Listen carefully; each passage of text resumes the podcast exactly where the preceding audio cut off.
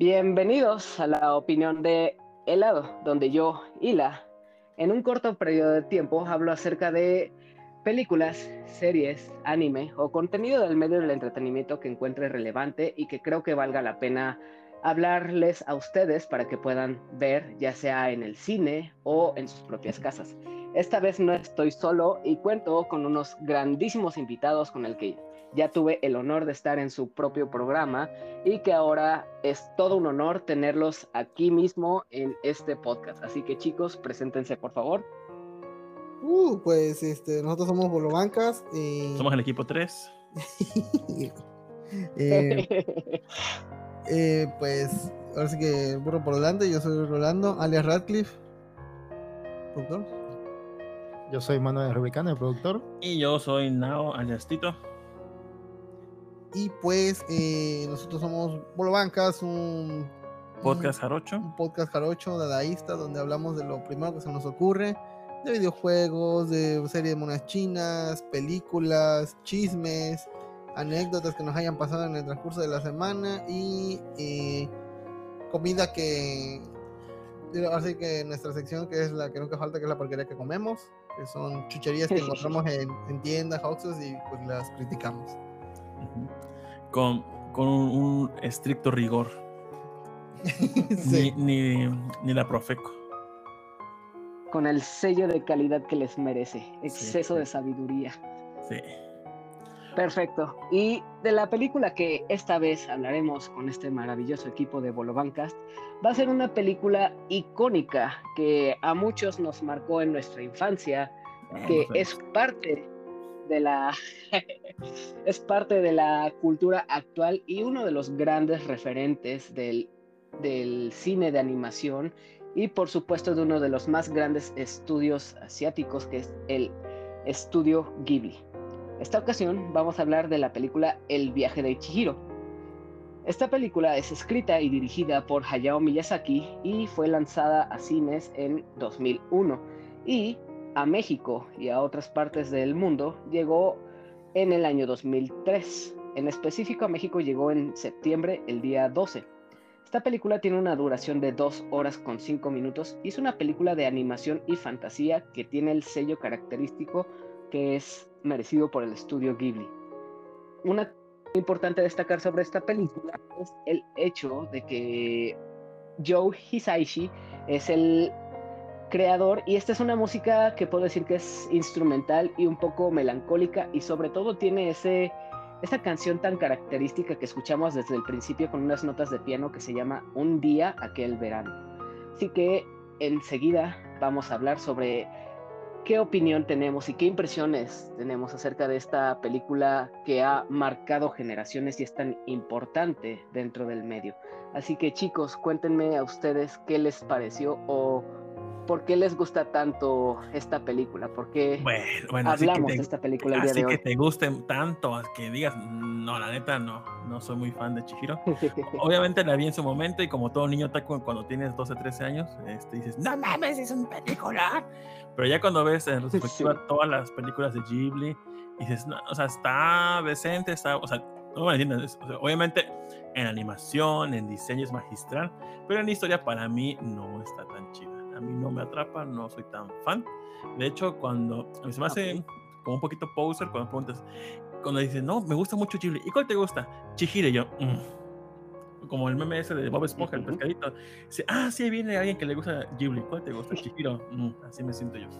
este, yo, a mí, el personaje de Chihiro, los primeros minutos, no sé, los primeros 15, 20 minutos, me caga Chihiro. Este, siento que es un personaje que, pues, eh, a la fuerza evoluciona, pero pues no siento que. No, no me da como que mucho. No me gusta tanto el personaje. Ajá. Y es lo que. Por el momento es lo que tengo que decir la película. Pues yo, a mí sí me gusta mucho la animación, me gusta mucho la música. Realmente sí es una, una labor de producción demasiado alta. Igual coincido que la historia tal vez puede ser un poco como que da tumultos al avanzar la historia y como que se siente como que van inventando qué es lo que va siguiendo en la historia. Pero sí siento que el desarrollo del personaje tal vez no te gusta titito, pero ah, yo siento que sí, Chihiro aprende mucho como que a dejar de quejarse después de que empieza a trabajar ahí, como que ve las otras las cosas desde otra perspectiva y empieza a entender que hay cosas más importantes que haberse ido de su ciudad como su familia o de que tienen que regresar, etcétera, etcétera, etcétera. Entonces... es que siento que es un castigo muy fuerte por, o sea, dices, evoluciona mucho porque aprende a como a valorar y demás, que no es tan importante lo, eso. Pero, o sea, si se fuese como un castigo porque no, extraña su ciudad, digo, pues es demasiado alto. No es como un castigo, pero estás de acuerdo que en la vida siempre te pasan estas cosas que pueden ser como tragedias y que a fuerza te tienes que levantar como tengas que levantar, si no... Ah, como los white chickens que dan sus peores batallas a sus mejores sí, Pues a mí lo No, y sí es parte como. No solo es el. Ah, sí. ¿Qué? Ah. Ajá. Eh, a mí en lo personal, pues yo sí voy a decir, yo siempre digo que es mi película favorita, aunque le cale a Tito. Pero eh, yo le tengo mucho cariño en, específico porque pues en la situación en la que pues en, la que la vi, eh, me acuerdo que sí me hizo mucho hype la película y hasta compré revistas donde hablaban de la película en específico. Eh, hay una, no sé si todavía sigue, la conexión manga. Esa eh, tuvo dos, dos revistas que se dedicaron a hablar sobre ella. ahí todavía las tengo. y pues hizo mucho furor. Bueno, como que le hicieron mucho auge en cine los, los pocos medios que se dedicaban al anime en ese entonces cuando llegó y pues aquí en Veracruz nunca llegó porque pues hay creo que nada más llegó a la capital pero pues ahora sí que viajar dos horas y cacho para poder ir a ver una película pues ahora sí que estaba muy difícil. Lo mismo pasó con el Castillo Vagabundo y pues yo yo recuerdo que la vi en VHS la renté y no hombre me de pieza a cabeza me encantó tanto, eh, tanto su música el desarrollo de personajes y como dice este como dice el productor que pues sí, no, no es castigo, es que pues fue una forma en que Chihiro madura y pues no es como que el mundo gira en torno a mí, sino que pues pasan ciertas cosas y que pues las acciones tienen consecuencias. Como al principio que pues sus papás se meten y se meten al negocio este de carnitas y se ponen a comer y pues pasa lo que pasa. Sí lo, que me causa mucho conflicto es cuando van a, eh, o se pierden en el bosquecito este, el papá va en putiza en su carro y yo, güey, espérate, es una montaña. Eso. Exacto. Y son como que muy descuidados. creo, que esa fue una de... Sí. Ah, perdón. Este, el, eh, creo, que esa fue una de las cosas como... Ah. No, habla tú, Ladito, habla tú. Perdona, ¿eh? No, y sí, creo que esto del, del auto, el hecho de cómo manejan los padres, incluso cómo la mamá, hay un momento en el que dije, deja de tirarme, si no vas a hacer que me caiga yo también. O sea, sí se siente como algo pesado para Chihiro. O sea, efectivamente desde que inicia la película, pues es este trayecto en auto en el que vemos a esta chica aferrándose a las flores que le regalaron y a esta carta de despedida y pues obviamente es la melancolía y la tristeza de pensar de que ya no vas a ver a esos amigos, ya vas a dejar de ir a la misma escuela, a tu viejo hogar. Y pues obviamente es la tristeza y el berrinche. Y sí, efectivamente, como dice Tito, pues al principio es una chica bastante berrinchu y eso es parte del, del desarrollo del personaje que le dan a esta niña. Y pues también ves que aunque ella sea la, menor o la persona que debería ser como la inmadura o la que es descuidada, pues vemos que sus padres desde un principio pues también no son nada atentos o no son nada precavidos. Esta manera de manejar de manera tan peligrosa que la misma esposa se preocupa y dice, cuidado, maneja más lento que nos puedes matar a todos y también pues como dejan atrás a Chihiro, o, sea, se puede perder, se puede ir a otro lado, como efectivamente pasó, pero pues en esta ocasión son los padres los que se quedan eh, con hambre y van a estos locales de comida y pues efectivamente empiezan a comer, a comer, a comer y sin consultar a alguien, sin pagar nada, o sea, simplemente van ahí y hacen lo que les place. Y es aquí donde pues una niña este, cambia su rol y creo que es ella la que se vuelve el adulto en esta ocasión o la que tiene que hacerse cargo de todo. El adulto, este, lo, que sí, lo que había notado hasta que volví a ver la película y que no están, no están obvio tal vez, pero ahorita que lo noté, fue cuando pues Chihiro se quiere quedar en el carro y le va, ok, quédate ahí, nos esperas. O sea, en verdad, pues sí les vale verga a Chihiro. no es como que les valga, pero pues dijeron como que, "Eh, no creo que pase algo. Chingue su madre. Ajá, como mapas muy light. Sí, como muy aventureros. Y realmente lo de la comida se siente como cuando el- hay gente que se come el- en el súper antes de pagar. Ah, como en putas. No, no, no, porque si va a pagar, es ok, está perfecto. Si no hay nadie y tienes hambre, tú, güey, tengo hambre, te voy a pagar, pero, pues atiéndeme. entonces. Aunque deberían haber sospechado de que no había ningún lugar abierto más que ese. A mí no me daría confianza comer en un lugar así. No, definitivamente no. Pero pues también todos estos eventos son los que ya hacen que ocurra todo este viaje al otro mundo. Y en el momento en el que cruzan el túnel, pues siento que es un poco difícil de entender la historia. Bueno, no que sea difícil de entender, sino que hay muchas maneras de interpretarla. O sea, desde el punto en el que puedes imaginar de que es todo un sueño lo que sucedió en la película, que nada realmente sucedió, o que realmente es algo, todo un viaje, toda una aventura llena de criaturas fantásticas, dioses, monstruos, brujas, y todo eso sucedió, pero pues ella solamente lo va a recordar, pero siento que es muy ambigua la forma en la que te da este mensaje y te da la libre interpretación. No sé ustedes qué fue lo que entendieron después de ver la película. Mm, que si lo soñó o no fue realmente lo que pasó, al menos Chihiro aprendió algo. Sí. Y pues ya no que rescato. ¿O no? ¿O no? Es lo que como que se deja mucho en a- Interpretación, al público por, Sí, por lo de Haku que dice que no voltea atrás y Chihiro voltea después de que cruza el túnel de regreso. Como sí, como hace rato decía Rol, este realmente se siente como que Chihiro tal vez olvidó todo. Pero creo que eso es más bien una decisión del público. O sea, tú como espectador tienes que hacerte tu propia idea de qué, quieres, qué es lo que quieres que pase. Y creo que para eso está hecho así. sí. También otra cosa que sentí con esto de el túnel y cómo Chihiro se aventura a un nuevo, a una nueva villa, una fantasía. No sé por qué también siento que se parecía un poco al hecho de Alicia en el País de las Maravillas, como ella también se sumerge dentro de un túnel y pues entra en otra tierra completamente maravillosa con criaturas fantásticas, ficticias tal vez, pero pues que también al final es todo un recorrido para que ella tenga un aprendizaje y no sé, lo sentí bastante similar en esta cuestión a Alicia en el País de las Maravillas. Aunque hay una diferencia importante y es que Alicia va por su propia curiosidad y Chihiro realmente Sí. se ve arrastrada Se la llevan a huevo, pobre. Ajá, contra su propia voluntad. No, no, no, porque ella acepta ir con sus papás. No, no me dejen. Entonces sí aceptó ir. Pero es por el miedo que tiene de Pues sí, quedarse sola. Sí, güey, en el coche, güey. Sí, sería más inseguro o pues al menos pues ya acompañarlos y no quedarse sola, que sería una peor alternativa. Y a. Chihiro le También- fue peor porque tuvo que trabajar. Sí, le tocó. Tuvo que trabajar para mantener, para mantener Incluso- a sus papás.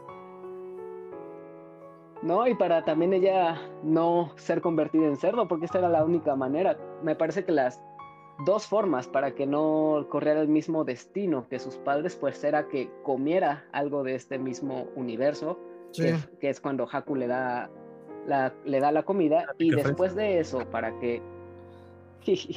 y después de eso, para que no sea convertida en cerdo, ¿no? O la bruja no vaya a cazarla, pues es el hecho de que empiece a trabajar para ella, que ah, muy es muy difícil para ella convencerla, pero al final lo logra. Y La verdad, en cuanto a es- esto del trabajo, ajá, La verdad, es- esa es la mejor parte, es la que más me gusta de cuando... A mí me, me mama el personaje de Yubaba. Y, Sí. y es la mejor parte de introducción hacia Yubaba cuando a Chihiro a, a su oficina. Y desde que toca la puerta, toda esa secuencia de animación, espléndida. Toda. Hasta que hace el contrato. Toda esa Sí, escena cuando está chingona. le 10 dice, de a 10. ver, ¿traes tu este, solicitud de empleo? No. ¿Te sabes tu CUR? No. ¿RFC? No. ¿Número social? No, no, no saben. Ya, le, ya le pone todo ahí. La de alta en todos lados. Es- es- esa parte, como esa, ilegal. esa parte de animación, cuando Yobaba se le acerca a Chihiro para pues decirle del contrato y demás, esa, esa, animación, no mames. De que se le acerca a Chihiro, el ojo que, que abarca casi todo el cuerpo de Chihiro, no, no, está perrísimo esa secuencia de animación. De 10 A mí me gusta cuando la arrastra, cuando dice ven y, y empieza a volar por todos lados. sí, cierto. De hecho, el diseño creo que más memorable de todos es el de las dos brujas gemelas, esa cabezota, esa narizota y el, los ojos, cuando hacen un enfoque completamente a sus ojos, cómo se le ve, salta cada venita de que se nota está enojada. Eso también es algo muy padre de la animación. Y estamos hablando de una animación que ya tiene 19 años, no, más, 2001, 21 años, sí, 21 años. Y pues que todavía se mantenga tan impactante o tan memorable a la fecha, pues es algo que habla de la calidad de, esta película. Envejeció bien, dijera el, episodio de Ninja de esta semana. ah, sí. A ver qué nos cuenta. otra cosa, en cuanto a lo del trabajo, siento que uno de los temas que tocó, toca temas bastante adultos, que precisamente es el, parte importante o cuestión que yo interprete de la película el hecho de que evidencia mucho precisamente la explotación laboral. O sea, si te das cuenta, los personajes nunca se detienen en ningún momento, todo, todo el tiempo están corriendo. Por ejemplo, Kamaji, el, el, que parece araña, que tiene como seis brazos. de las calderas, ajá. El momento en el que Ajá, en, el momento en el que resaltan que el único momento en el que descansa de su trabajo es esa pequeña pausa que se toma para comer, pero todo el tiempo está en su zona de trabajo. Nunca lo vemos en otro escenario más que en esa estación de trabajo. También estas manchitas negras que parecen como ceniza o no sé qué sean. Como es este. Jean. Exacto. Ándale, como jean, como también les cuesta muchísimo trabajo, obviamente están cargando cosas que los van a aplastar o que no pueden tolerarlos hasta el momento en el que llega, llega Chihiro a, ayudarles. Y ni se diga de los demás trabajadores de los baños, los, estos sujetos que parecen sapos, no sé qué tipo de especies sean, y las otras que parecen más humanas. Y el otro tema, aparte de la explotación laboral, pues, y, es lo que más abarca la, toda la trama del viaje de Chihiro, es la avaricia que tienen los personajes, cómo todos se dejan llevar por el oro, eh, este espíritu de sin rostro, cómo quiere la atención de todos, el amor, y pues les da todo lo que ellos quieren para él obtener más, o como la avaricia de la bruja de, de ser más poderosa que la hermana gemela, o sea, todos son guiados por la avaricia y al final es lo que termina convirtiéndolos en monstruos, que son como se convierte, por ejemplo, el sin rostro al final. Y es esta dejarse llevar por, por las riquezas y perder tu esencia. Y creo que ese es un símil o el hecho de lo que hacen con el nombre. Que una vez olvidas tu nombre, pues ya estás destinada a ser esclava de la bruja y es lo que pasa cuando le quitan el nombre a Chihiro y se lo cambian a Zen. Y es lo que pasa, lo, cómo lo podemos adaptar al, al, trabajo real, a las personas reales, de cómo empezamos a trabajar y dejamos, perdemos de vista la razón por la que empezamos a hacer las cosas y simplemente queremos más y más y más y no tenemos ninguna llenadera. Claro, y hasta nos consume el trabajo y olvidamos lo que nos gustaba hacer. Incluso le damos prioridad muchas veces al trabajo antes que a nuestra vida personal y como que se nos olvida cuáles son realmente nuestras prioridades.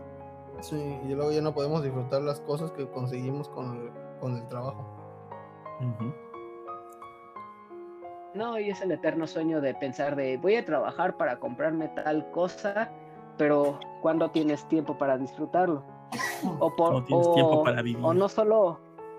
Exacto o no solo eso, sino que pues empezamos a pisotear a los demás para pues quitarles el trabajo, como pues entre los mismos compañeros de trabajo se envían ellos mismos, se pelean por obtener, como cuando llega eh, sin rostro y empieza a darles a todos ellos el oro, cómo se empiezan a pelear entre ellos, cómo se pisotean, cómo se pelean por ver quién está más cerca y quién obtiene más oro y cómo se arrastran y se, se desviven por obtener el, el dinero que esta bestia pueda darles. Que, la, que la neta me gustó la parte cuando vemos que el oro se convierte en cenizas. Y va, güey, avaricioso. Bien otra cosa que otra cosa que también siento que toma lugar es la ausencia de, de pertenencia que tienen los personajes. Como, y esto sobre todo con tres personajes, que es Chihiro, que obviamente ella deja su antiguo hogar y pues está en busca de otro. Como Haku igual, pues es de estas personas que olvidó su nombre y pues ya solo, solo vive para servir a la bruja. Y al final también el sin rostro, que no tiene ninguna, ningún lugar, ningún hogar, se la pasa vagando y esperando que alguien lo note y le preste atención para pues encontrar un lugar en el que se sienta cómodo. Pero mencionamos todas este tipo de especies, el sin rostro, los, los trabajadores de los baños, la bruja, Haku, que también es un personaje súper importante, y la figura del dragón. ¿A ustedes qué les pareció todo este diseño en cuanto a no solo de los personajes, sino los espíritus, las bestias, los dioses, el dios del río, por ejemplo, y también la arquitectura? ¿Cómo, cómo vieron todo esto? Porque todos estos son elementos que no aplican tal cual en la historia, pero este Miyazaki se tomó el tiempo y el detalle para realizar cada uno de estos personajes que tienen su diseño único y en cada frame pues no hay como repetición, todo el tiempo es algo distinto. ¿A ustedes qué les pareció todo este diseño en cuanto a ah. los personajes y la arquitectura? De, la arquitectura, digo, no soy arquitecto ni nada, pero me gusta mucho que se notan las diferencias de donde están eh, albergados los trabajadores, que es como que es súper modesto, donde están todos este, dormidos juntos. Se ve la paleta de colores muy, muy café cuando, cuando van a, a, los baños, pues toda una pared de colores súper eh, este, bonita, muy colorido. Eh, cuando vas a, las calderas y demás. O sea, en, cuanto a la ambientación y pues, la arquitectura, que, no entiendo mucho en cuanto a los pisos y elevadores y cuántos son en total, no, no conté eso, pero está muy padre todo. Eh, cuando van a las bañeras, cómo está construido, dividido. Toda esa parte está muy bonita. Desde la entrada hasta todo lo que se muestra. Los personajes, se basan, como dices tú, se basan en extraños, esos personajes son como entre humanos y ranas. Esa base llamativa ese diseño. No entiendo qué son las mujeres que son como, pues sí, se ven como mujeres humanas, pero dices, algo tiene sus diseños que no son completamente humanas o, es, o están raras. Comparando con Lynn, que se ve como una humana normal. Sí, esa, y varias amigas de Lynn son como que las que se ven más o menos normales, pero luego hay unas que son más chaparritas que también parecen como, como ranas o, sapos, así, porque también ojonas. Pero eh, a mí lo que más me, como dice Tito, cómo van cambiando los aspectos dependiendo de la zona. Eh, la parte donde están los comedores para los clientes, cómo está todo bien decorado, todo muy bonito. Eh, también la, las zonas donde, como en los bares que, de allá de Japón, que son cubículos donde pues, estás ahí con tus amigos. Hay, todo, eh, hay una toma de un ascensor donde se ve cómo están los, los, cubículos y la parte de los baños, todo eso se ve bien bonito. Y pues donde están durmiendo estas, el personal, todo muy, muy, me, o sea, está, nada más un cuarto para dormir y ya, chicos madre, Y también lo de, de Yubaba, que tiene su oficina, así todo muy decorado con jarrones inmensos, no sé cuánto va a costar. Pero pues todo eso es como que una representación de la situación laboral que hay allá en Japolandia. Así que pues ya Hayao como que está muy en contra de eso, de, la explotación y que también... Eh, irónico. Irónico porque pues también es bien exigente con su trabajo. No sé si este vato sea de los de, no se van hasta que terminen de dibujar. Póngase la camiseta, chicos. sí, sí, yo traigo unas pizzas y ya le seguimos. No sé si sea así, chance. Pero pues fue su como que forma de, ¿cómo se llama? De criticar al, al ambiente laboral japonés. ¿Realmente siente que nos estaba criticando en esa película? Yo no, no creo, la verdad. La creo porque, como, como, bueno, no sé si tú me contaste o que toda la, la- la historia fue como que al, al momento. al- Ah, sí, eso, eso vamos a hablar de cómo fue hecho Digo, esa ta- madre. Tal vez es la interpretación que le damos, pero no se ve como que.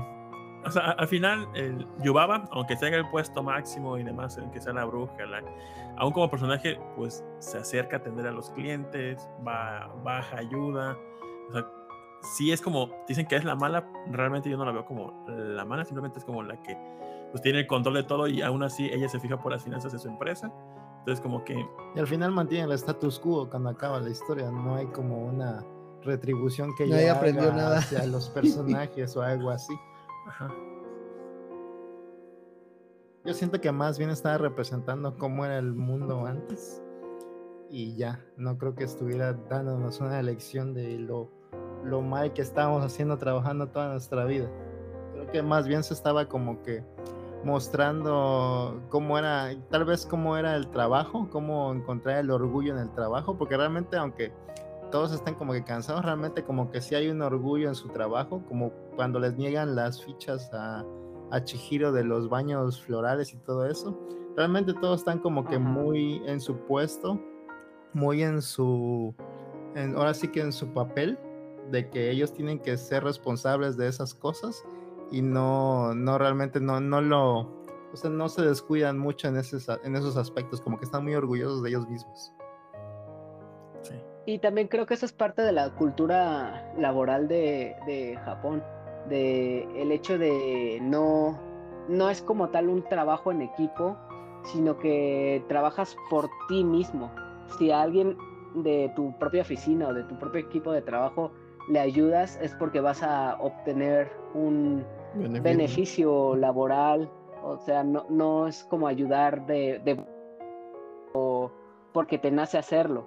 Y creo que, por ejemplo, estas, eh, ¿cómo se llaman las?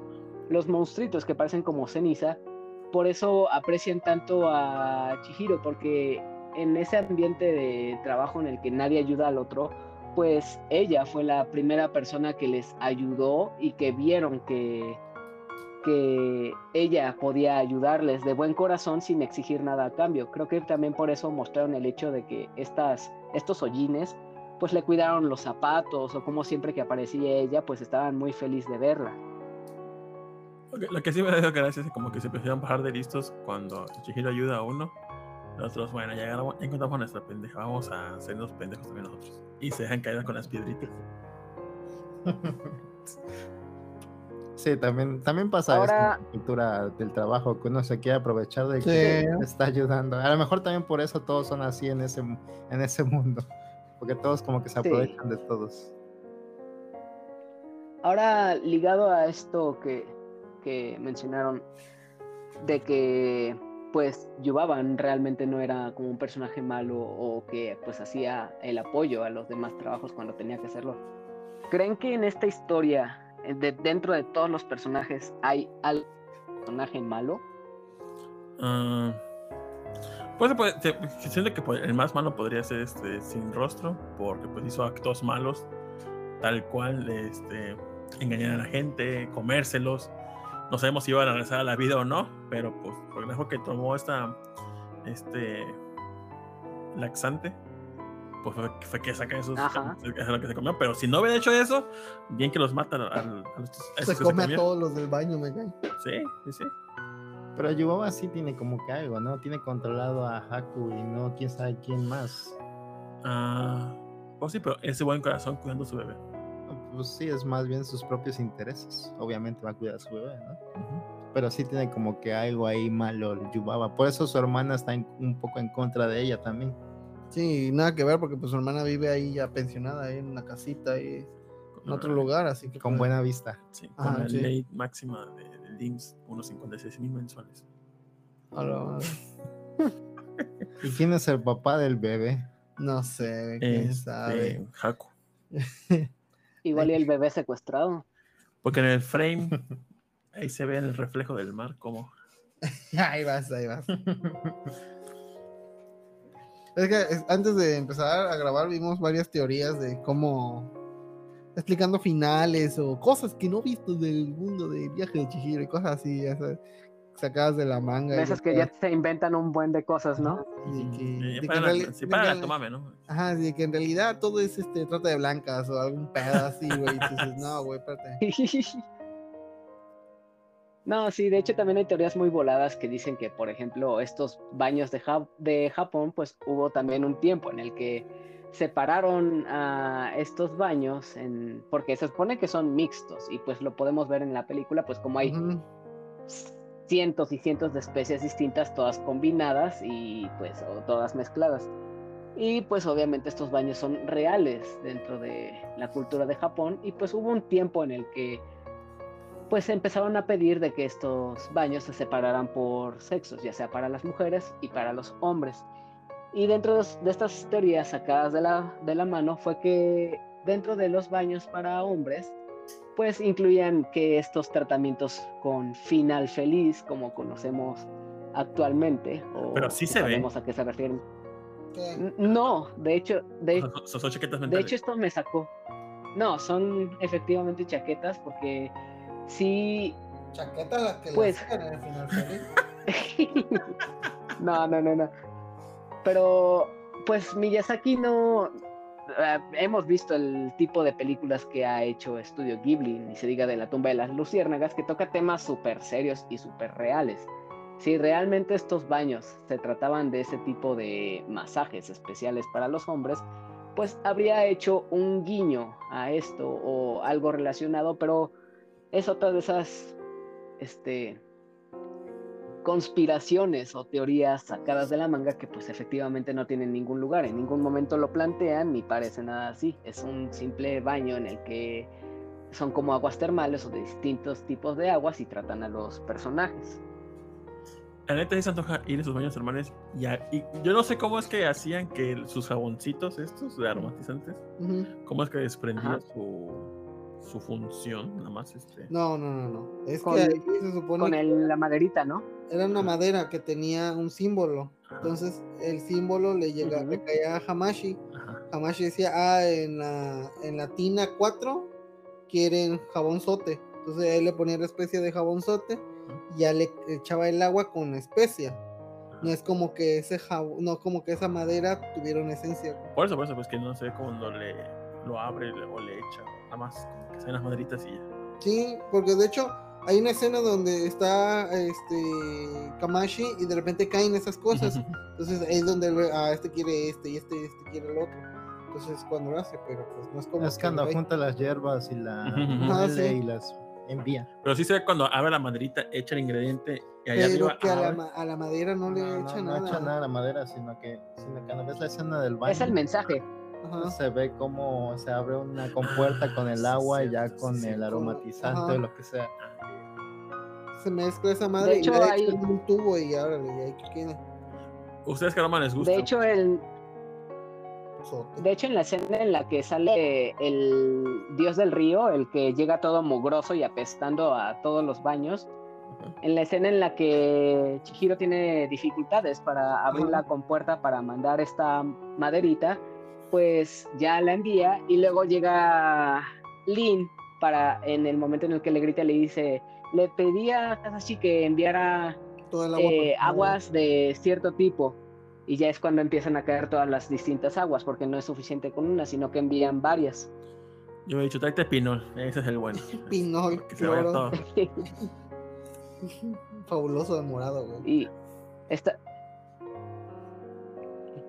es- esta escena precisamente del dios del río y también eh, la del cuando ya empieza a vomitar todo la del este sin rostro creo que Ujú. fueron de las más padres como deja vomitado a Yubaba y cómo la deja y todo hacia atrás esa ese tipo de escenas como son muy remarcadas son muy memorables ahorita que las pien- que las vuelvo a pensar Pues en el Dios del Río cuando este, le quitan toda la basura y ya queda todo limpiecito y ya luego se va. Esa escena está muy chida. O sea, Sí. ajá que le sacan todo, o sea, que un columpio, un, un, este, una bicicleta y todo eso. Me gusta la animación. sale una resbaladilla Sí. Con Shihiro dan el punto clave y sacan como Ah. que la pieza indicada para sa- ya que todo es desmadre, se- esa padre se ve. Sí. Dice, todo eso es como remembranza de porque se supone que Hayao en sus tiempos así de juventud se ponía a limpiar ríos y dice que un día encontró una bicicleta en un río y esa se supone que esa bicicleta es un guiño a algo que hizo en su juventud. Es el mismo modelo. Aventó Una- una bicicleta al río. Una, un Apache. Que ya podemos entrar más o menos a la carnita de la historia, que es realmente cómo Chihiro quiere ayudar a Haku y, y al hacerlo como que retribuye la ayuda que Haku le dio a ella hace muchos años. ¿Cómo? A ver, cuéntanos la teoría. No, pues es lo que pasa en la película, de que Ah. Haku la ayudó cuando se iba a ahogar cuando era una niña. Que hay una teoría muy loca ahí, pero no sé si la quieren contar o algo. ya- ya nos dijiste, pero, queremos, o sea, quería, quería ver qué opinaban ahora sí de que cómo es que esta casualidad de que Chihiro se encontrara con su salvador otra vez. Este, pues qué casualidad. A mí, a mí se me hizo bastante extraño todo esto del, de la relación entre Haku y, y Chihiro. O sea, como, como que se es, siento que fue como un Deus ex máquina, porque en ningún momento te hace, te, te muestran es- este momento tan impactante, porque así como lo muestran cuando está volando sobre la espalda de Haku y le, le recuerda su nombre, que es Kohaku, que es el nombre de este lago en el que se ahogó, pues en ningún momento lo mencionan o sale a la luz más que en ese preciso momento. Sí, exactamente por eso es que casi no, no me gusta la historia, como que sí se ve muy sacado de la manga, como dices. Pues es que es, es como que el talón de Aquiles de la película es que eh, la forma en que fue hecha, que este de Hayao iba así de un día se levantó todo su y dijo, ya sé de qué va a tratar la película, ¿no? Una morra y este que entra como unos baños termales y que se pierde, que sus papás se vuelven en carnitas y todo eso, ¿no? Y ya fue y habló con el estudio Ghibli y dijo, no, pues sí, va, empieza, ya tienes tu script y el vato, no sé qué es eso.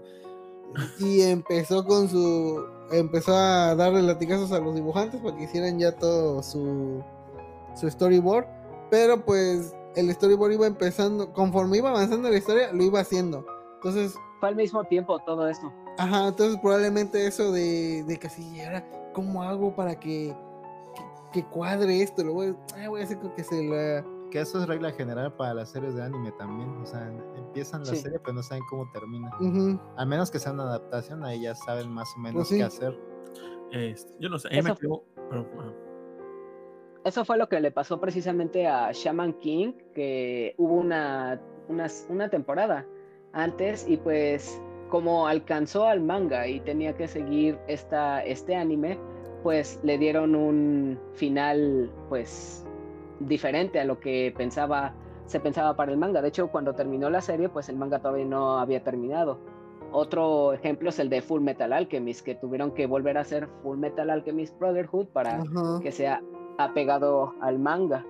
También pasó lo mismo con Sailor Moon. Es como una práctica común allá de que pues apenas están escribiendo el manga y pues ya lo están haciendo en anime y se apresuran muchísimo y pues es cuando suceden estos fallos argumentales. yo, no, yo no sé si por ese mismo que está avanzando y está, está haciendo la historia. Por ejemplo, cuando llega Haku la primera vez con Chihiro en el, que junto al río, le dice: "Có- Cómete esto para que, para que no te desaparezcas. La trata muy bien, muy bonito, la ayuda a cruzar el puente y todo bien, padre. Pero cuando regresa, creo que del control de Yubaba, la trata bien culero. Pero es porque está bajo el control de Yubaba Sí. cuando está ella presente. Sí, Pues sí, pero. Y dice: No me hables como Haku, dime, maestro Haku. Y dije: Ah, chinga tu madre, pinche Haku". Sí, sí, sí. Porque tenía que guardar apariencias para que no... Voy a estar en el elevador. No queda claro si es por guardar apariencias o realmente tiene este control mental de Yubaba hasta que le sacan el bichito ese. Pero pero a ver cómo al principio sí lo trata bien. Pero porque pues ahí la acaba de conocer y no, como que no tienen la orden tal vez de Yubaba de trátala mal porque es una empleada. o Digo, algo esas así. son suposiciones. ¿no? Digo, digo Claro, las suposiciones. Si, si yo veo que la trata bien y luego me la trata culero, digo, ah, Haku". Es un bipolar. Tóxico. No, y también, por ejemplo, como el, el hecho de el amor cura las vidas, como vemos también a Haku como está terriblemente enfermo y le da pues lo que parecía esta medicina que también le dio al sin rostro, pero pues todavía seguía herido. Y después cuando está con esta ceniva, como le dice que prácticamente, ah, fue lo que curó a Haku y él ya está esperándote afuera. Son como fallos o, o lagunas que realmente no tienen explicación. Pero también esto es algo de lo que se quejó, me parece Miyazaki, que pues no, no, no les dejan este al final entregar el material completo, sino que tiene muchísimos recortes. Tal vez si se volviera a reescribir esta obra del viaje de Chihiro, que quién sabe si sea una buena idea. Ándale, un este Zack Snyder, Justice League. Este de- se- Así me lo chuto. en blanco y negro. Quién sabe si ya este, adaptando la idea real, pues sea una manera de llenar esos huecos. Pero pues sí, efectivamente, como dicen, hay muchas fallas o conexiones raras que pues no terminan de explicarse. Precisamente este, esta gran laguna que de la nada, pues resulta que Haku pues era un río que la salvó a ella. Y pues mágicamente ahí se arregla toda la trama y es que ya se apresuran a- al final. Sí, Otra cosa que se me hace muy extraño, y a ver si ustedes saben la respuesta, ¿cómo es que Chihiro sabe que sus padres no son los cerdos que están ahí cuando los presenta Yubaba? Porque así está el script. Y sí, Mm. vámonos ya. Porque el amor la ayudó. Sí. Porque hijo de Tim Marín de doping, güey. Cucaramanga. Dije, no, esos no son. Fíjate, no había pensado nunca en eso, ¿eh? Yo nomás lo acepté, ah, sí, supo, porque Chihiro es chingona. Porque evolucionó mucho. Y de hecho, eso eh, lo, fue de las cosas que mientras estaba buscando como datos curiosos que no sabías del viaje de Chihiro, que necesitas saber ahora, mencionaron que precisamente alguien en Twitter escribió acerca de cómo es que Chihiro efectivamente supo que sus padres no eran esos cerdos. Y pues que uno de los este, trabajadores de, de, de Estudio Ghibli, que es de los mismos escritores que trabajan, desarrollan y todo eso, que dijo que todo el aprendizaje y todo el desarrollo que tuvo a lo largo de la película fue lo que le enseñó a saber que esos no eran sus padres. Ay, Yo me quedé como de. Ah, no, no, no. Nah, no sé, mames, tampoco. Podría ser, pero como que no hay un indicio de eso tampoco, o no sé. y creo, creo que también aquí es lo de, lo de este. Donde también se presta a interpretaciones de si todo esto pues realmente sucedió. Porque cuando rompe el hechizo de su papá, pues dice, ok, tus padres no están aquí. Y entonces Haku la acompaña y la lleva a donde está el pastito verde, que ya no hay agua.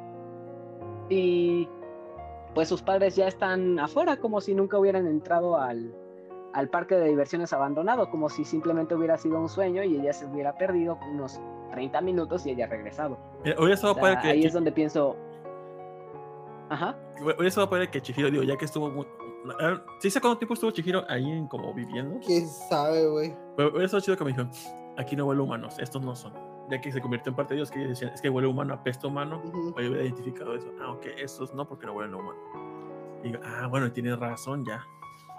Digo, un- una, mini, una explicación así de pues, pedorra, pero que me digo, ah, ok, sí. No fue nada más así porque así quiso el guion.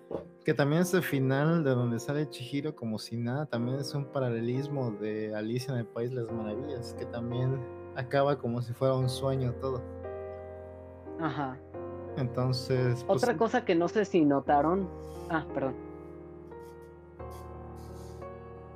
Otra cosa que no sé si notaron es que el túnel por el que entran al parque de diversiones y e hice esta comparación porque me sacó de onda que al principio cuando estacionan el auto y entran por el túnel la pared es este roja y se ve como de un material distinto esta pared y ya cuando sale ya termina toda la película sucede toda la historia y sale con su familia eh, la pared y el túnel es completamente distinta ya se ven como piedras más sólidas de un material más sólido y están recubiertas de plantas. No sé si esto es parte del tiempo que pasó dentro de ese bucle, dentro del Ah. parque de diversiones y todo eso.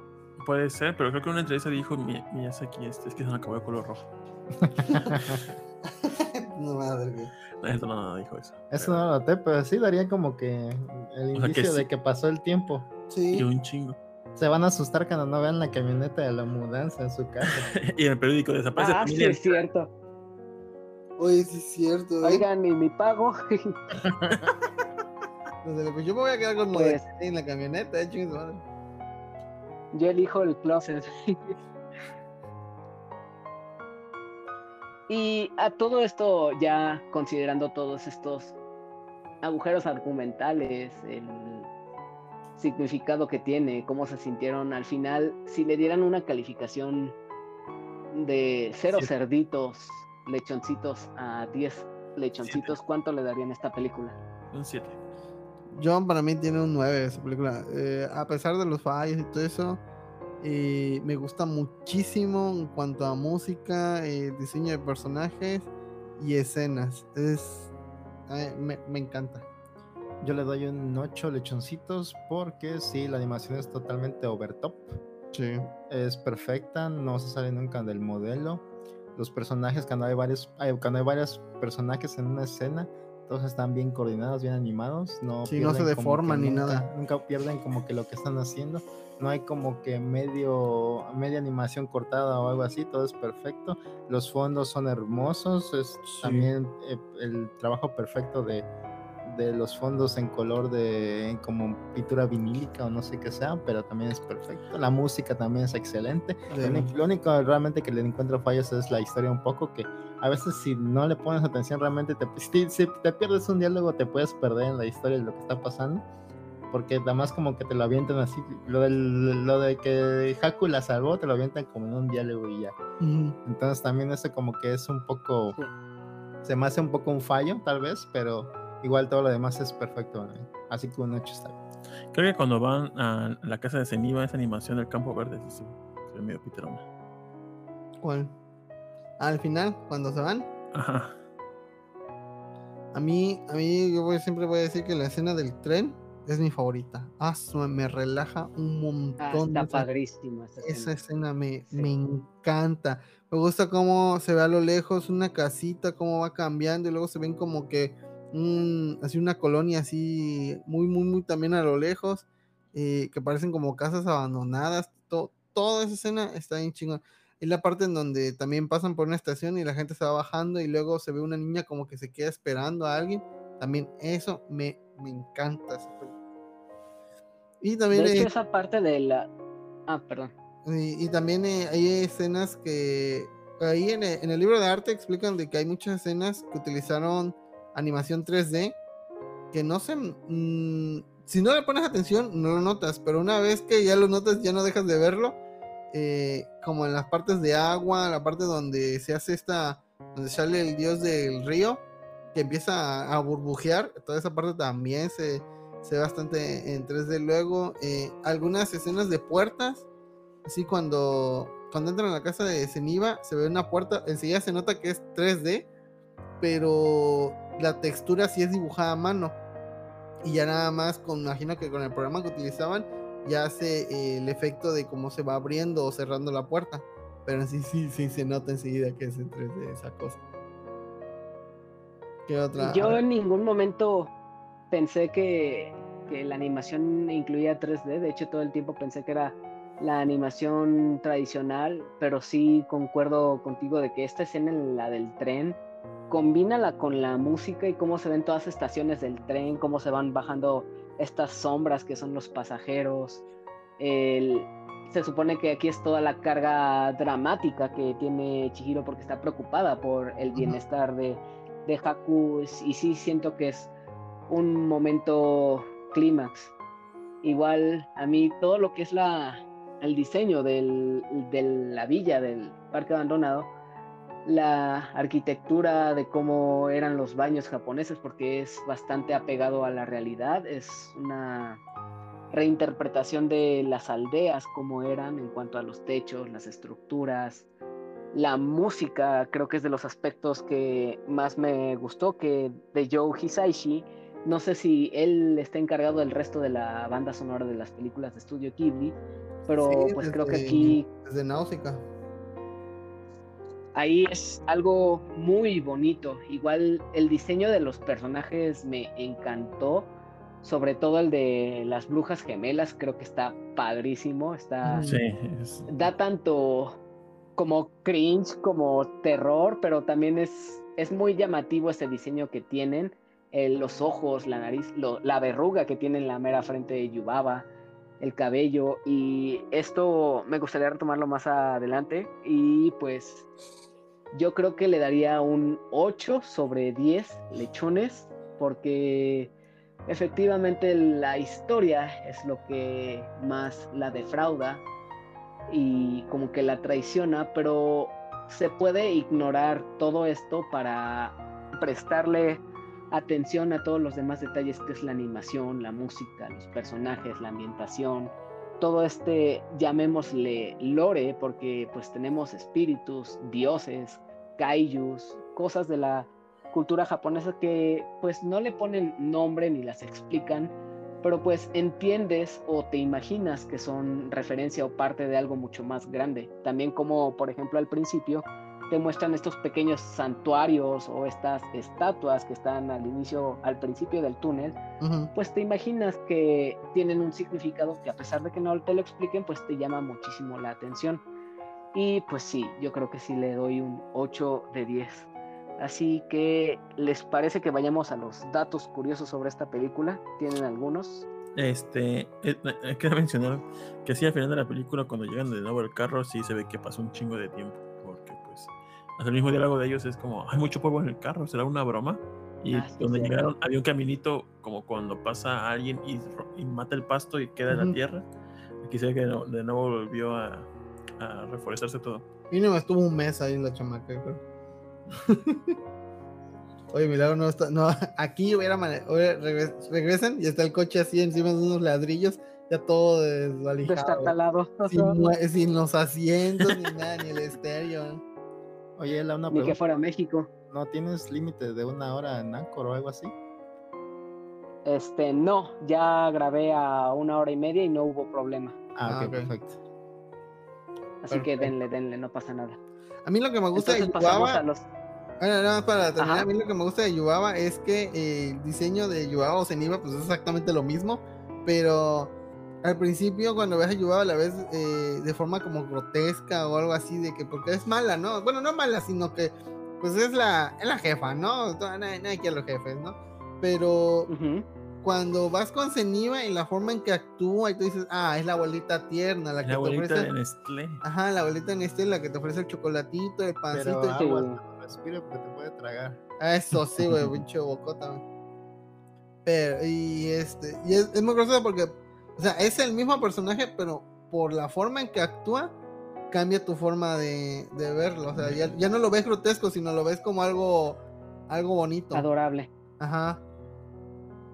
De hecho, yo al principio pensaba que ella iba a ser la mala porque pues está esta escena en la que está volando Haku, convertido en dragón, pues perseguido por estos aviones de papel y pues que lo dejan todo dañado. Yo al principio pensé que esta iba a ser como la villana o la mala, pero pues luego te explican que Haku fue perseguido porque le robó este sello importante a, a, a la bruja y pues fue ahí que estas protectores, se podría decir, fue que persiguieron a Haku. Y fue aquí donde entendió todo Chihiro y intentó regresarle el sello para poder recuperar a Haku. Y pues también a destacar esa escena en la que al final se despide Chihiro Abra. Es un momento que te revela mucho acerca del personaje de la otra bruja. Este momento enternecedor. Sí, y no, y todos los demás trabajadores pues sabían de la existencia de Zeniba y decían que era una bruja mala. O sea, eh, pensaban que, que era la mala, pero, pero, pues ella, eh, Zeniba está en su pedo ahí en su no le, hacía, no le hacía daño Ajá. a nada en su ranchito y todo, así que pues Este, también hay que destacar que eh, Yuaba es un nahual. y ahí vas. Vas tú, tú, nahuales.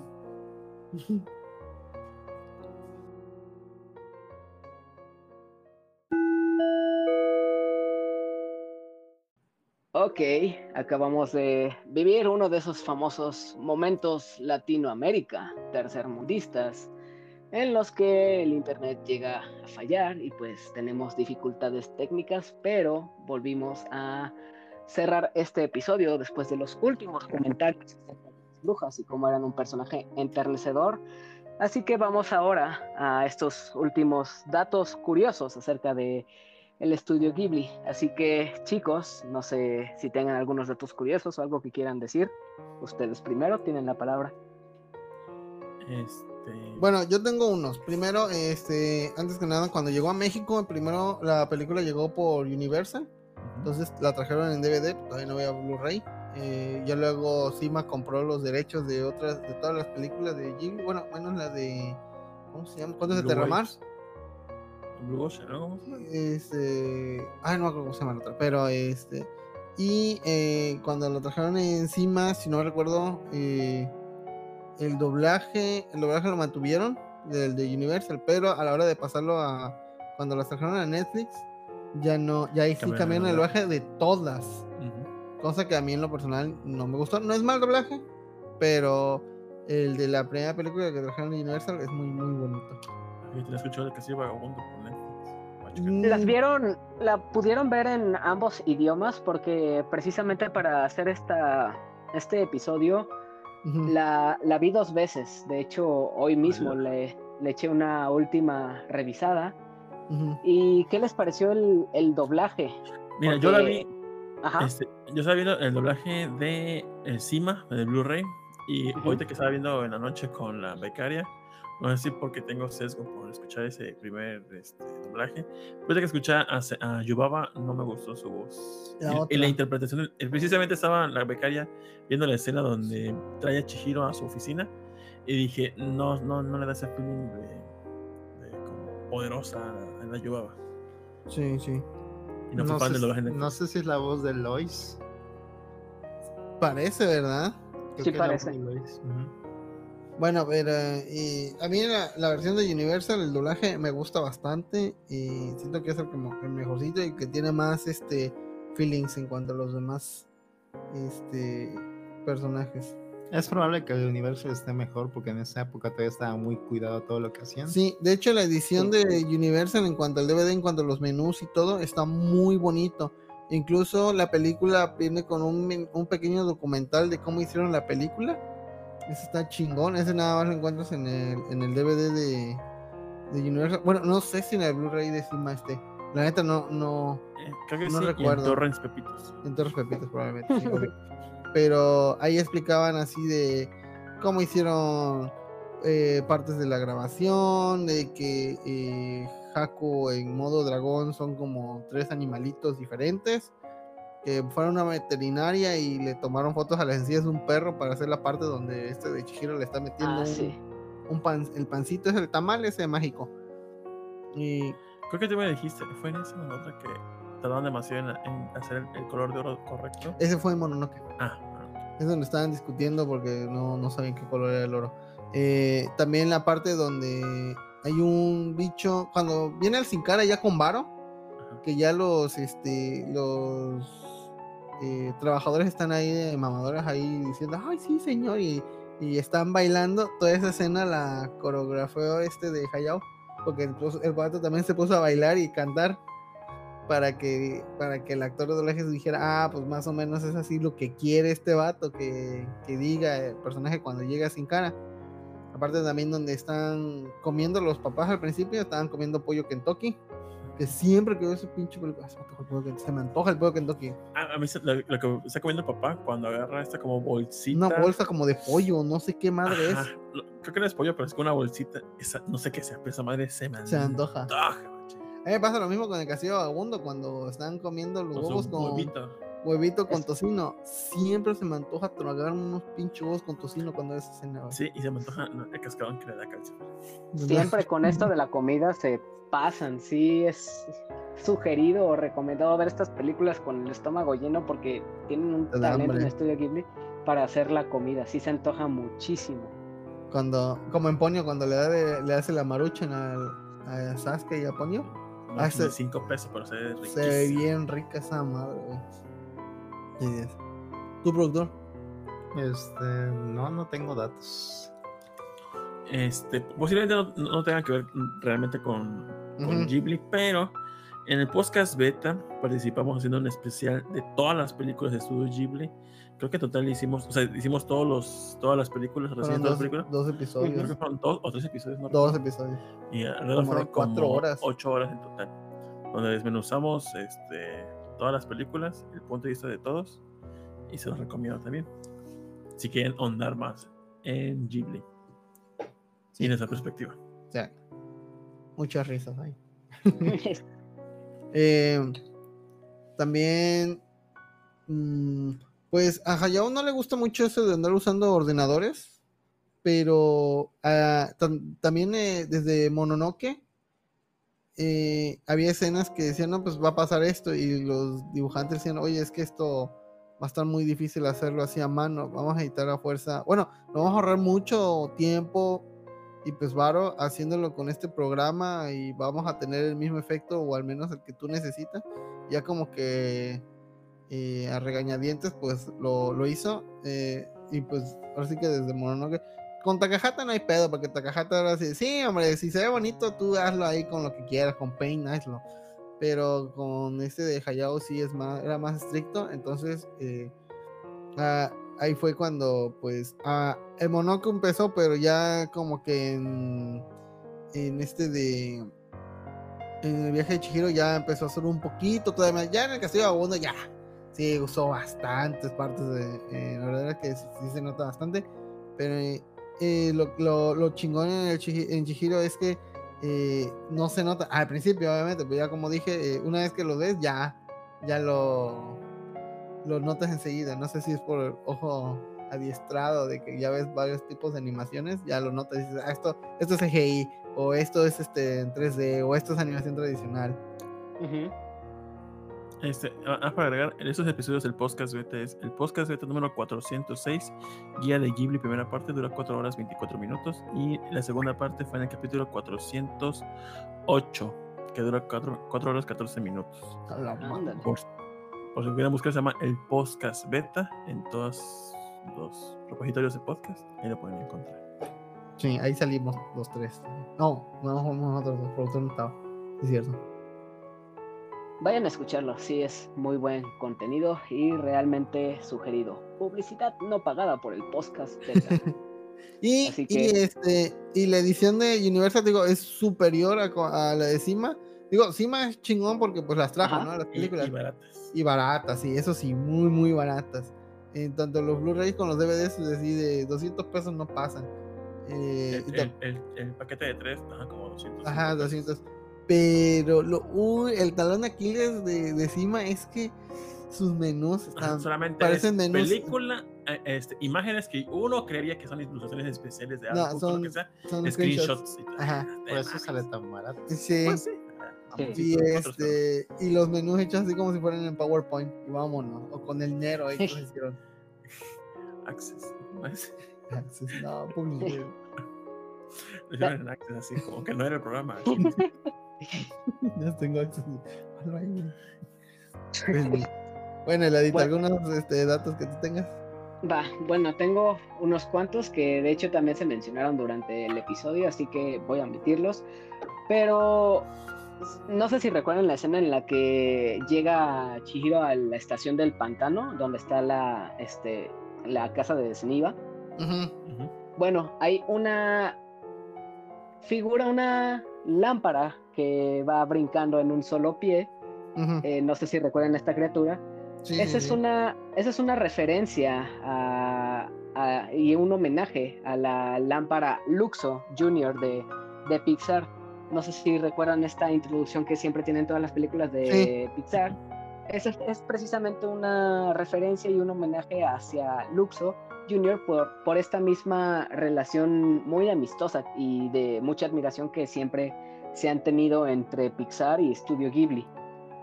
Sí, más porque John, John Lancaster o algo así, no me acuerdo cómo se llama ese, uno de los directores, es, es muy amigo de, bueno, bueno, bueno, sí, vamos a decir que es amigo de, de Hayao.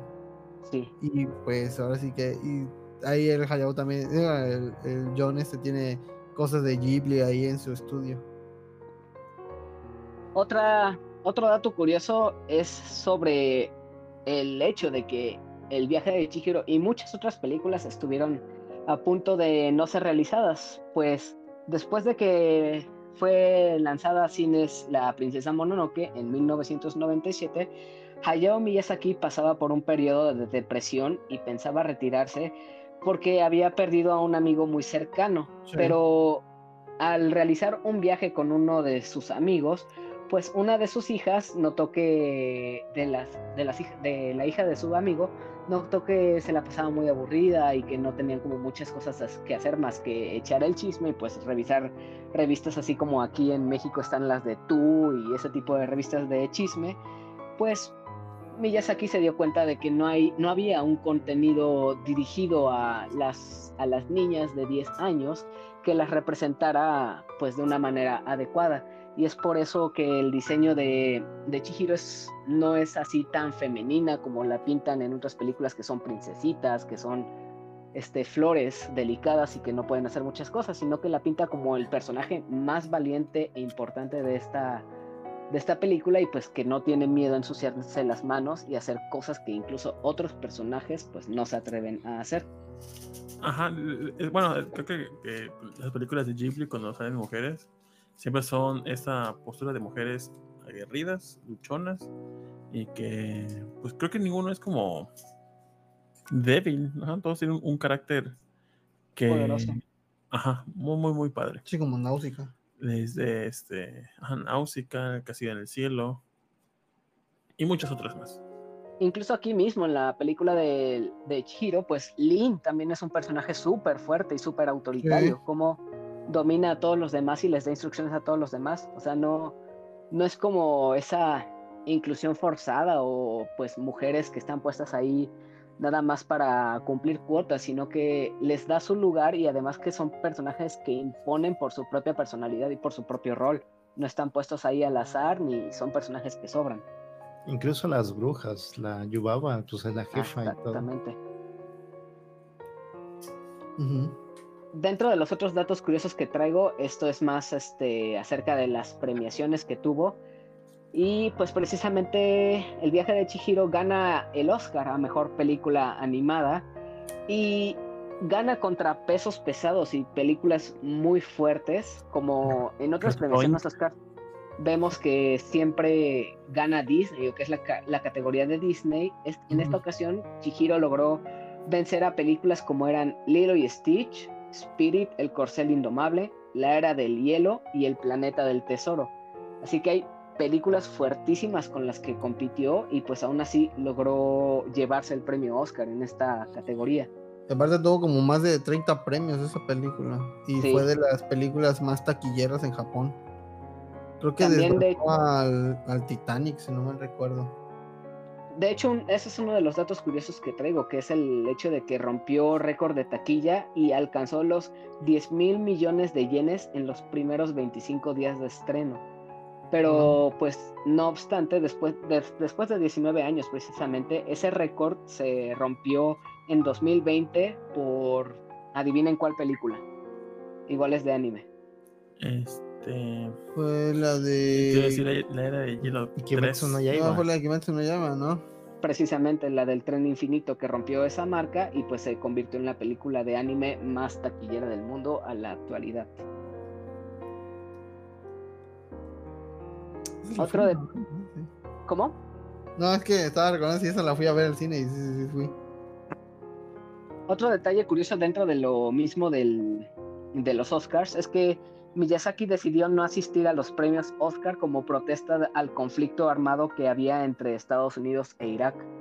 Él protestaba en contra de esto y no le parecía toda la idea. De hecho, en otras premiaciones o en otros homenajes, pues llegó a hacer lo mismo. Siempre mantuvo esa postura de estar en contra de la guerra. Y me parece que esos son todos los datos curiosos que tengo hasta ahorita. ¿Alguno de ustedes tiene uno más o pasamos a lo siguiente? No, no, no, no, por ahora no. Esos sí que son los que encontré y los que ya me sabía. Entonces, ok, pasamos a unas preguntas que me gustaría hacerles acerca de de la misma película y un poco acerca del estudio Ghibli. Así que me gustaría preguntarles. Llegó la, La- hora su- del Beta Quest. referencia al podcast beta. Publicidad no patrocinada por el podcast beta. ok, este. Sus. Díganme sus tu top 3 o sus películas favoritas del estudio Ghibli. Castillo Vagabundo como número uno, después Porco Rosso, aunque es mejor Porco Rosso. Y la última sería. Yo fácil digo, eh, el número 3 es Porco Rosso, número 2 Castillo Vagabundo y número 1 Viaje de Chihiro. Yo, Princesa Kaguya, número uno. Segundo, La Colina de las Amapolas, se llama. Y tercero, ¿qué pondré en tercero? Está difícil. Entonces lo pondría así, de ese- de Princesa Kaguya. La princesa Kaguya de nuevo. No, no es cierto. Este, pondría la de. Es que está difícil. La de los violines, ¿cómo se llama? ¿Violines Ah, en el cielo? No, no, no, esa es Susurros película. del corazón. Susurros en el corazón pondría como la tercera. Bien, Dato curioso, la de Violines en el cielo, eh, este, Yoji Saishi también hizo la, el host de esa película. Muy buena película. En mi caso, yo creo que sería El Castillo Vagabundo en primer lugar. Ah, huevo, ese es. Otra, no sé si la llegaron a ver, que es la de Marnie. Ah, Sí. esa no me gusta. ¿No te gusta? El- No. El recuerdo de Marnie, la historia Eh. no. La historia como que se me hizo muy extraña, pero la animación está muy bonita. Sobre todo lo que hicieron con el agua en esta película también es muy bonita. Y Fíjate que esta película nada más la he visto una vez. Y ya, la vuelvo a ver. No, no he tenido la oportunidad de verla de nuevo. Pero pues ya luego la... Lo bueno que está ya en Netflix. Y en tercer lugar, creo que tengo un empate entre Porco Rosso y el cuento de la princesa Kaguya. Ah, el ladito, no, aquí no hay empate. Estás en un barranco. ¿A cuál salvas? No, Es-. Este. Este, agarro La las otra- dos y me aviento al barranco. No, no, no, no. No, no. Una de ellas va a desaparecer parecer para siempre. Nunca más la van a cortar la original y todos los DVDs van a ser des- destruidos. O va a ser Eh. Ajá, Demonios. Ah, creo que me quedo con Porco Rosso en tercer lugar. Ahí está, ya sabes. ya, entonces, Ya piensa te que ya. sábanas. Siguiente pregunta. ¿Cuál es su personaje favorito de El viaje de Chihiro? Yubaba. Yubaba definitivamente. A mí me gusta mucho Kamashi. A mí me gusta la ranita que tiene Yukata. Ah, cierto. Vive en mi mente gratis todos estos años. De ahí no sale, ¿verdad? Para mí es Lin, sin duda. Top personaje, top waifu. Ah, sí. Uy, waifu. Siguiente pregunta. Escena favorita del viaje de Chihiro. Ah, el tren. Es mi mamá. La de Yubaba cuando trae a Chihiro a su oficina. La de cuando limpian al dios del río. Sí, es un La dios del mía- río, ¿no? Sí. Sí, el dios del río. La mía es ese momento en el que Haku le dice que su bebé está perdido y es ese momento en el que arremete contra él y se ve como sus pelos vuelan hacia... Ah, sí, que se acaba la- de bañar y todo, ¿no? Exacto, y se ve toda enfurecida y escupe fuego por la boca. Esa sería mi escena favorita. Y, ¿Dónde está mi bebé? Lo tiene Zeniba y lo otro. ¡Ah, Zeniba! y nunca lo reconoció, no sabía que era una ratita. Y última pregunta, y esta es más a, a libre interpreta- interpretación, a libre de elección, y por favor digan por qué. Recomienden una película, serie, anime o contenido del medio del entretenimiento a todos los que los están escuchando ahora mismo. Yo recomiendo una serie que se llama the Crowd. Es una serie ya viejita, como el 2006, creo, o algo así. Es inglesa. Es sobre unos este, nerds ahí que trabajan en, así que en el departamento de, de IT de una empresa. Y pues son nerdos así, este, viviendo sus vidas y pues no intentando encajar, pero sino su día a día en una empresa bien rara. Eh, fue, o sea, salió mucho antes que Big Bang Theory y yo la considero muchísimo, o sea, superior en todos los aspectos a Big Bang Theory. Pero imagino que como a tener un humor, pues, británico, por así decirlo, no, no pegó tanto aquí, porque sí la pasaron en el canal 11 de, ¿cómo se llama? Del Politécnico, si no me acuerdo, ese canal. Eh, yo ahí la veía, ya luego pues este, tuve que bajar las temporadas porque pues nada más pasaron dos temporadas en, la, en ese canal. Así que la recomiendo muchísimo. ¿Tú, Tito? Yo recomiendo muchísimo. Esto lo pueden encontrar en YouTube, porque ahí fue publicada. Ana la chica bolera. ¿Qué es? Una novela de web novelas. eh, se trata. Es una, es una novela, tal cual. Es, nada más busquen Ana la chica bolera. Trata sobre. eh, eh, Es, bueno, todo lo. eh, es como. un- es, es una novela como. No sé. Fue la primera vez que vi como contenido drag sin saber que era drag. Y está muy chido. Trata sobre Ana la chica bolera, que es una chava que se dedica a bolear zapatos. Y pues, pues va progresando y encontrando quién es ella realmente. Muy buena. Es, es- ¿Es es- cómica o algo? es cómica, es, es, es mexicana. Muy buena, muy padre. Ah, mexicana. Y yo recomiendo I'm Thinking of Ending Things. Está en Netflix, se llama en español Pienso en el final. Se trata de una chica que va como en un viaje con su novio a conocer a, sus, a los padres de su novio.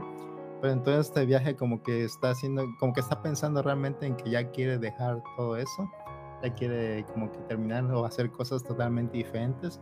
Pero en el transcurso de este viaje como que van pasando muchas cosas raras y realmente no hay explicación para estas cosas raras que están pasando. Hay cosas que se cambian de lugar, hechos que se repiten, cosas que desaparecen, etcétera, etcétera, etcétera. Incluso cuando llegan a casa de sus padres también es totalmente una locura. Y al final es totalmente otra locura más. Entonces se la recomiendo mucho. Es de un libro que se llama Igual. El director de esta película es Charlie Kaufman, que también se dedica mucho a este tipo de películas sobre existencialismo y, y como para cuestionarse mucho la realidad. Se los recomiendo bastante. Yo, por último, me gustaría recomendar, ahorita con todo el auge que hay con el cine de superhéroes, con The Boys, con Spider-Man No Way Home, con Doctor Strange y otro tipo de contenidos de superhéroes, me gustaría recomendarles una serie animada que se encuentra en Prime Video, que es del creador del cómic homónimo, Robert Kirkman, y esta serie se llama Invincible. Es una serie que tiene el estilo gráfico como de las películas de DC, que pueden encontrar en HBO Max o en DVD. Pero esta serie es, ahorita lleva una sola temporada y es, en primer lugar, una serie de contenido para adultos porque es extremadamente sangrienta, muy violenta, pero tiene una historia muy entretenida. Tiene dosis de humor negro, tiene los típicos tropos del cine de superhéroes o el, el contenido de superhéroes. Y es una serie que se avientan muy rápido porque tiene pocos episodios con una sola temporada y son episodios de media hora. La encuentran en. Prime Video y recomiendo muchísimo verla porque este es contenido que no es tan famoso. En, en su tiempo de emisión se habló de ella, pero pues ahorita ya no tiene tanto contenido. Y también me gustaría hacer otras dos recomendaciones que se mencionaron en este mismo episodio. Número uno es al podcast beta. Corran a escuchar este especial en el que nuestros invitados estuvieron hablando del estudio Ghibli y ni se diga de solo esos episodios. Cuentan con muchos más episodios en, lo que en los que también participan. Y por último, por supuesto que tenemos a Bolovancast, que yo no diré más, así que dejaré ¿Qué? los invitados ¿Cómo? Hablen acerca de Bolovancas y nos cuenten acerca de qué trata y por qué recomiendan verlo. Así que adelante chicos, cuándo son sus emisiones y todo lo que quieran decir acerca de Bolovancas, por favor. Recomiendo verla porque nos cuesta trabajo hacerlo. Quizá para que nos vean. Dice el productor, nos. Eh, Mira, comenzó Polo Bancast eh, en, hace como 12 años en podcast, podcast audio y trataba sobre las pláticas mías y de Rolando en lo que nos ocurría pues en la semana. Y de- a- después de un tiempo, Manu nos ayudó, quiso grabarnos, hacer un video podcast, nada más como para probar. Y de ahí pues decidió al mame y ha estado con nosotros 307 episodios o más que ver. Este, y pues después poco a poco fue evolucionando. Primero hacemos como noticias de la semana que ocurrieran con, pues, con nuestro toque. Pero ya actualmente trata sobre qué nos ocurre en la semana. Si es que si usted eh, quiere saber la vida de tres personas normales trabajando en su vida diaria y lo que acontece, pues puede escucharnos. Son tres versiones de cada uno de sus vidas en la, lo que ocurre en su semana. De ahí tenemos una sección que se llama La porquería que comemos, donde reseñamos eh, comida que haya nueva en el Oxxo, ya sea cualquier producto, bebida o lo que sea. Y de ahí concluimos con las noticias de la semana que se ha encontrado pues en internet. Ya sea que las hayamos leído o no, simplemente es como comentar por comentar. Y si alguna tiene como que más este, carnita que podamos desmenuzar, pues se le hace la autopsia del tema. También como buenos frikis que somos y pasa algo en el ámbito así de, del fandom y cosas así, pues, también lo comentamos porque pues, este, pues nos gusta mucho lo que son las monas chinas, este, cine en general, la productora le maman los libros, tecnología y, ¿cómo se llama? Ah, eh, juegos en específico, pues cada quien, Tito nada más se la pasa jugando Smash, eh, yo... Eh, pues a veces juego Overwatch o de vez en cuando también hacemos este stream. Bueno, este no hemos hecho porque pues nos banearon la cuenta de Twitch por una pendejada que hizo Tito, pero pues de ahí en fuera ya este algún día regresaremos. Pero pues este, sí, veannos. Eh, intentamos ser lo más gracioso posible o explicar las cosas buenas o malas que nos pasa siempre de manera graciosa. Si no gracioso, como somos, como somos normalmente.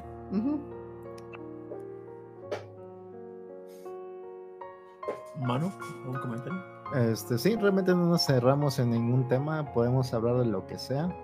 Entonces ahí chequen si quieren algo variado, algo que no tenga que ver con las mismas cosas de siempre. O tal vez sí, ahí, que, ahí chequen. Igual y, Si ustedes clase media, media, baja, este es su podcast. y también grabamos en vivo, entonces este, por lo general son los viernes a las 10:15 más o menos. Eh, y pues si tienen su cuenta ahí de YouTube, nos pueden comentar y pues ahí estamos siempre al pendiente eh, de lo que nos dicen o, o, si tienen alguna pregunta, ahí mismo la contestamos y ya. Es como que la magia también de Bolo Bancas. Y aceptamos Patreon si usted gusta. ahí vas. Y los jueves cada dos o tres semanas hacemos un especial de una caricatura, le llamamos las caricaturas que vimos, elegimos una caricatura del pasado y, y la volvemos a ver para contrastar nuestras opiniones del presente con lo que pensábamos de esa serie en el pasado. Y hablamos de eso con los amigos Sejin y Elenita, que están ahí acompañándonos en ese programa, y que una vez el Adito nos acompañó también. Sí. Todo un honor, todo un honor, chicos.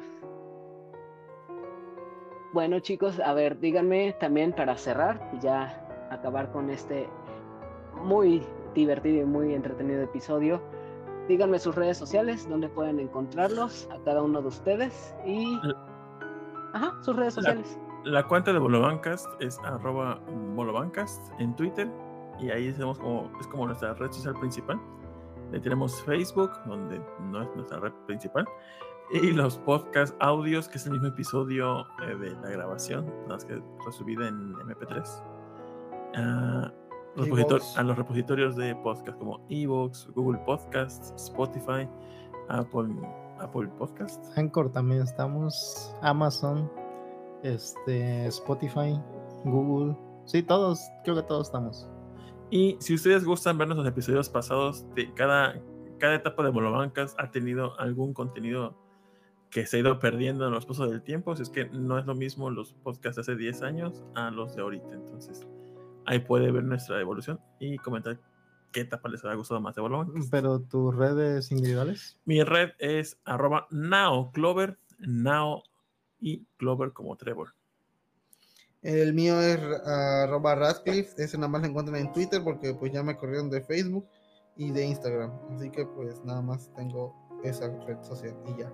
Y yo, arroba Rubrican, ahí en Twitter también y en Instagram a veces subo dibujos y en Twitter comento mucho de películas viejas, de series, de libros, etcétera, etcétera. Bueno, muchas gracias por su participación, chicos, por lo bancas. Realmente me gustó muchísimo tenerlos aquí, así como me encantó participar con ustedes en las caricaturas que vimos. Este podcast, recuerden que pueden escucharlo en distintas plataformas de audio como es Spotify, Apple Podcast, Anchor y Google Podcast. Y se actualiza semanalmente, dos veces a la semana y a veces en otros días a la semana, dependiendo si hay material extra, contenido eh, que, del cual me gustaría hablar y que no apliquen los días tradicionales, que son los días lunes y los viernes, que son cuando de cajón va a haber episodio. Este podcast lo encuentran como El Adito en las plataformas, en la opinión de lado, en las distintas plataformas que mencioné. Y a mí en redes sociales como Facebook, Instagram y Twitter me pueden encontrar como arroba eladito. Y eso se escribe como E-L-A-H-D-I-T-O.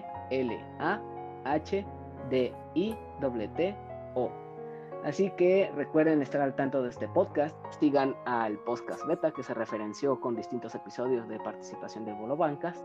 Y por supuesto el Patreon si les gustó el contenido de Bolo Bancas. Y si no, pues el canal de YouTube y en distintas plataformas de audio. Así que eso es todo por nuestra parte y Muchas gracias a todos. Sus despedidas, chicos. ¿Algo más que quieran agregar? pues muchas gracias por la invitación y gracias. muchas, muchas, gracias por, por considerarnos. Muy ameno todo. Al contrario, es todo un orgullo tenerlos y fue todo un placer. Igualmente. Así que muchas gracias a los que llegaron a este, este minuto del podcast y nos escuchamos en el siguiente episodio. Hasta luego. Bye. Good luck.